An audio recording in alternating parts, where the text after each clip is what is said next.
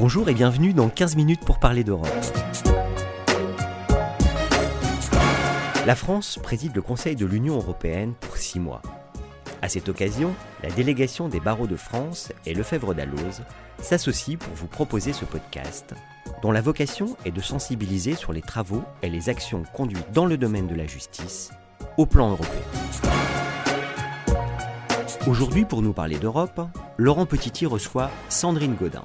L'entretien qu'elle nous a consacré se décline en trois podcasts successifs.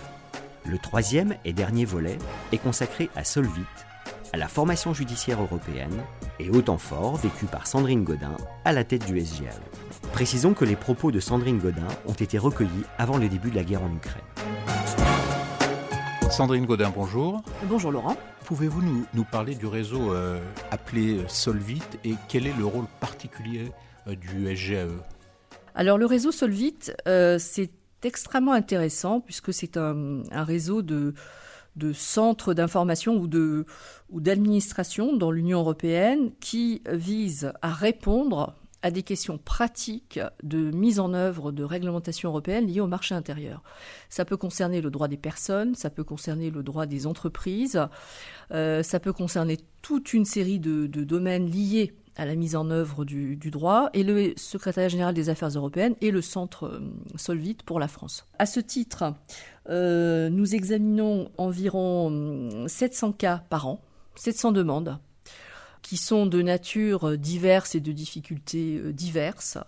Il y a beaucoup de questions liées, par exemple, euh, à la coordination des régimes de sécurité sociale, parce que des Français peuvent avoir travaillé au Portugal, prendre leur retraite à Malte, revenir en France après. Bref, les questions de mobilité et les, le droit à la mobilité engendrent finalement des, parfois des difficultés juridiques, notamment au moment de la retraite, mais pas seulement. Et donc, nous arrivons à résoudre à l'amiable, donc, euh, ces, difficultés pratiques en apportant des informations sur le cadre juridique, si la personne ne le connaît pas exactement, parfois en faisant office de, médiation, parfois entre la Commission européenne ou des institutions nationales euh, et, et, la personne qui est demanderesse.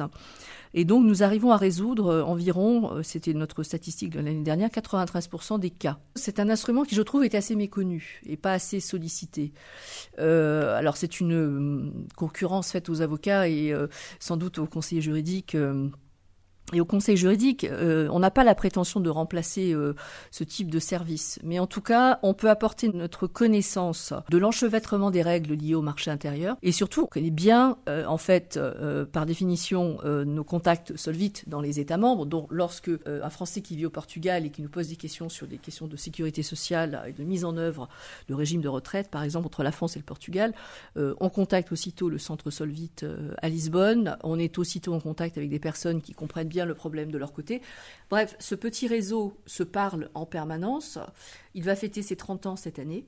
C'est un bel âge et je trouve que c'est quelque chose qui, qui marche bien, qui est sans doute euh, sous-exploité peu connu. Euh, moi, j'en fais la publicité à chaque fois que je le, je le peux. Euh, et encore une fois, euh, nous traitons de questions de particuliers comme de traitons, nous traitons de questions d'entreprise. Et il n'y a que des cas très très complexes ou des cas qui nécessitent justement une expertise juridique plus lourde ou des contentieux très lourds, etc., que nous ne pouvons pas évidemment résoudre. Mais en tout cas, à faire connaître et, à connaître pour résoudre voilà des petites difficultés liées à finalement notre cohabitation dans cet espace européen dans lequel les règles sont théoriquement euh, harmonisées, simples euh, et accessibles à tous, mais en fait en pratique pas toujours. Comment mieux former les avocats et les magistrats au droit de l'Union européenne? Alors là, ça dépasse un peu quand même ma, ma compétence. Euh, j'ai beau avoir deux casquettes, mais là, elles ne suffisent pas à, répondre convenablement à la question. Comment mieux les former? Moi, je trouve que ça rejoint la formation initiale dans les universités, les écoles. Il faut absolument que les questions européennes ne soient pas traitées juste comme une option ou comme un, thème qu'on met juste pour faire joli, pour avoir une connotation, euh, je dirais, un peu internationale. Souvent, c'est un peu mélangé d'ailleurs, l'international et l'européen.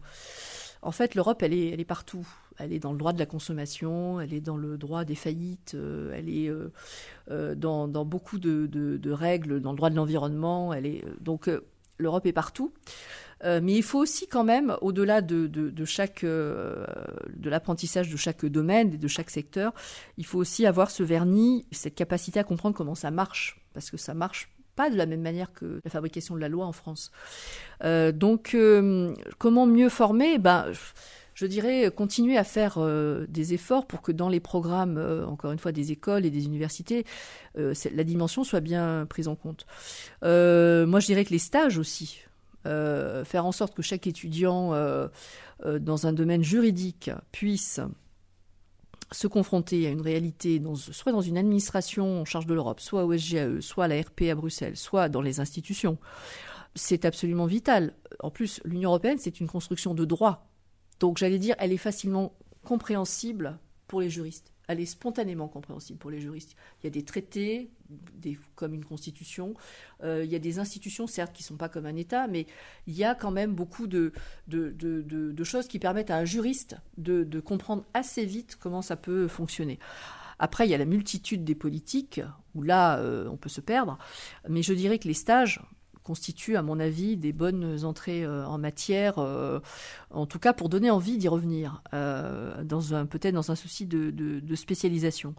Je ne vois pas aujourd'hui comment un, expert de la chose juridique, hein, qu'il soit magistrat ou avocat ou dans une profession du droit quelle qu'elle soit, qui passe, qui puisse passer à côté qui puisse passer à côté de, euh, de la dimension européenne, soit de son secteur, euh, soit de manière générale de son univers, ne serait-ce que parce qu'il y a des voies de recours euh, qui sont possibles, parce qu'il y a un ordre juridique avec une cour de justice, et que donc tout le monde doit comprendre dans ce genre de, milieu professionnel dans quoi il, il évolue.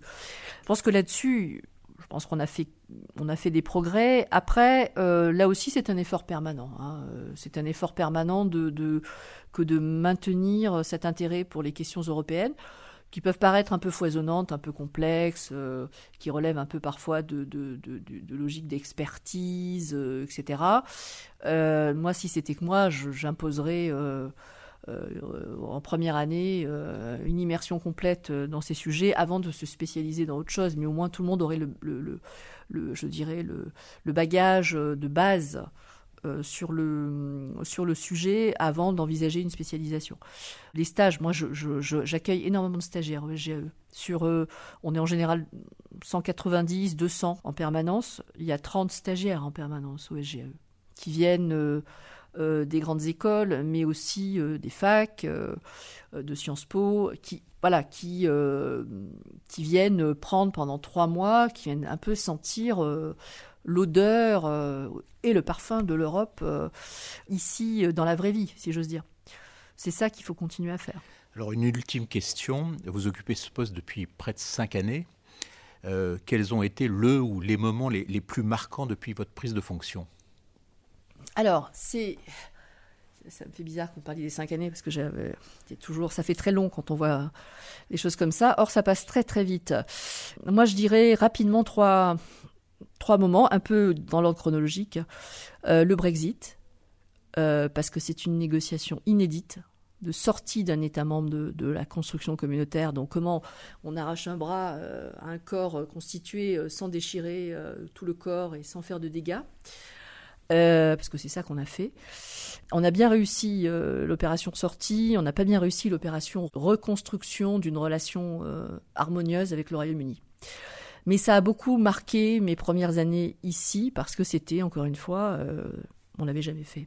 le deuxième moment, c'était un moment plus difficile, même si le départ d'un État membre quand même un moment difficile, c'est plutôt c'est le moment de la crise sanitaire, le début de la crise sanitaire janvier, février, mars 2020, parce que là, l'Europe, elle a, elle a beaucoup tangué quand même.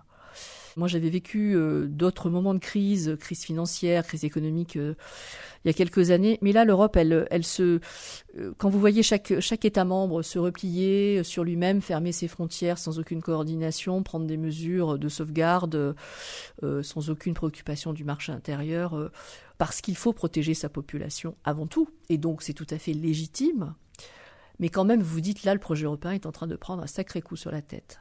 Et de fait il a pris un sacré coup sur la tête, avant de se redresser de façon très très vigoureuse, pour montrer qu'il était toujours là, en organisant euh, cette mutualisation des moyens de recherche pour trouver le vaccin six mois après, ce qui était quand même assez euh, extraordinaire, en s'organisant de façon à ce que certes les frontières sont fermées, euh, les flux de personnes interrompus, les moyens de transport complètement à l'arrêt, mais en organisant des fils pour les transporteurs de marchandises pour qu'on puisse continuer à être approvisionné, parce que dans un marché intérieur, on est tous dépendants des uns des autres, en réagissant. Et donc, après peut-être deux mois, trois mois de, j'allais dire, de, déstabilisation, un ressaisissement que j'ai trouvé assez incroyable et que j'étais euh, assez heureuse de vivre, en fait. Et puis, euh, bah, c'est la présidence française, évidemment. Là, euh, ça sera un souvenir impérissable, euh, puisqu'on ne l'a que tous les 13 ans, donc euh, là je crois que c'est ma dernière euh, présidence, parce que la présidence française, c'est six mois qui vont aller très vite, qui vont déjà très vite. Non pas parce qu'on a le pilotage, c'est faux de dire qu'on prend les manettes et qu'on pilote tout seul le bolide, non, on, on prend une responsabilité au contraire très forte, et ça rend modeste, parce que ces 250 législations qu'on a à, à piloter, euh, ben, on fait pas trop les malins parce que c'est pas facile. Euh, il faut trouver des, consensus, des accords euh, sur tous ces textes et on sait très bien qu'on n'y arrivera pas à, les mener à bien tous. Donc ça veut dire ça va faire des priorités, ça veut dire garder une forme de modestie. C'est sans compter aussi les crises qu'on peut avoir à gérer qui sont pas forcément annoncées ou qui sont là et qui sont extrêmement lourdes, comme la crise géopolitique du moment. Euh, donc c'est quand même assez euh, intéressant, assez excitant. Ça fait deux ans qu'on s'y prépare. Et donc ça marquera beaucoup, évidemment, euh, ma mémoire au SGAE. Et, et, je, suis assez confiante, pour l'instant tout se passe bien tout n'est pas fini. Et la mobilisation des administrations, enfin de tout, le, tout l'écosystème, comme on dit aujourd'hui, est plutôt très forte, très positive et très efficace.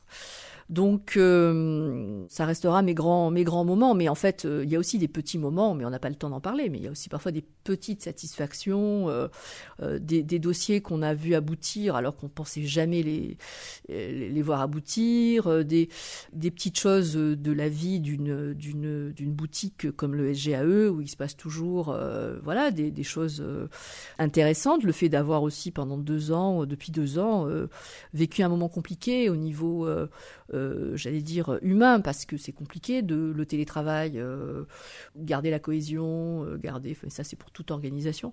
Donc des, moments forts aussi, parce qu'il n'a pas toujours été facile de, de, bien travailler pendant toutes ces périodes difficiles, mais on a fait du mieux que possible. Donc voilà, des, des grands moments, des plus petits moments, mais en tout cas une belle, une belle expérience dans une belle maison.